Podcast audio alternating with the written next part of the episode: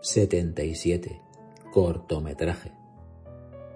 El corazón humano late aproximadamente 4.000 veces por hora y cada pulso, cada latido, cada palpitación es un trofeo grabado con las palabras Todavía estás vivo, todavía estás vivo.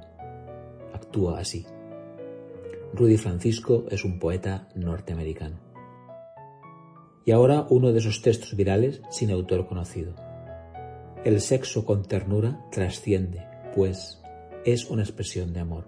El sexo sin ternura está destinado al olvido, pues solo hay autosatisfacción de por medio. La amistad con ternura es duradera, sabe escuchar, perdonar y estar presente.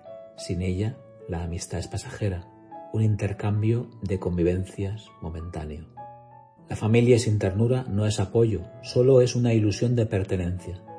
La ternura refuerza el vínculo de toda relación, pues la vuelve más profunda. Sentir ternura hacia alguien es desear que esté bien, es considerar al otro como digno de ser amado y merecedor del cuidado. Mahatma Gandhi decía que el cobarde es incapaz de mostrar amor, y es cierto, se necesita ser valiente para demostrar ternura.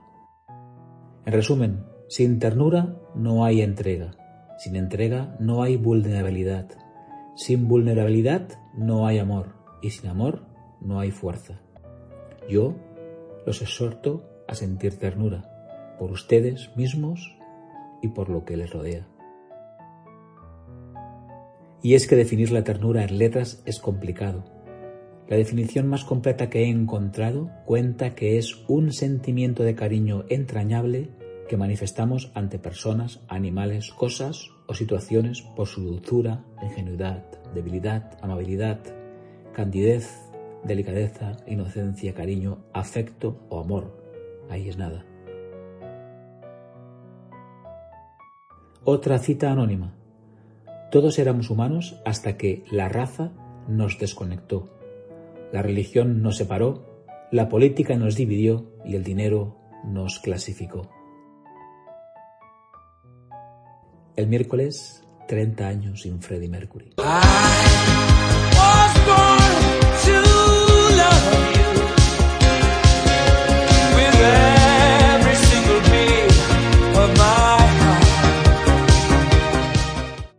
Mientras, del 2021 llevamos ya más del 90% completado. Cuando conversas, ¿te habla o solo te contesta?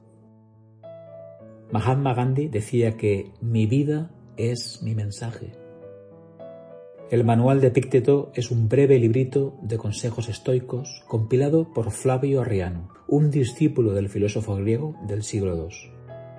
Os dejo una sabiduría que ya ha salido en un episodio mío, pero hay consejos que conviene recalcar.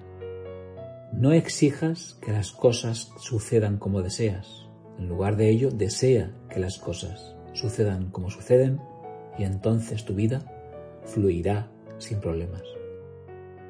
En casa expulsé a Alexa de mi dormitorio. Mi dormitorio y ahora quien me pondrá el ya será Siri. Y estoy encantado. Y estoy encantado. Es todo. Cuídate, aprende mucho. Te escribo y te leo el próximo sábado. Feliz semana. Manel. Hace 52 semanas, en el MIM 24, la filosofía de Ana Carrasco Conde en una de sus frases más recientes. La vida no existe. Lo que existe es vivir y la vida no es ni un sustantivo, es un verbo siempre en presente continuo.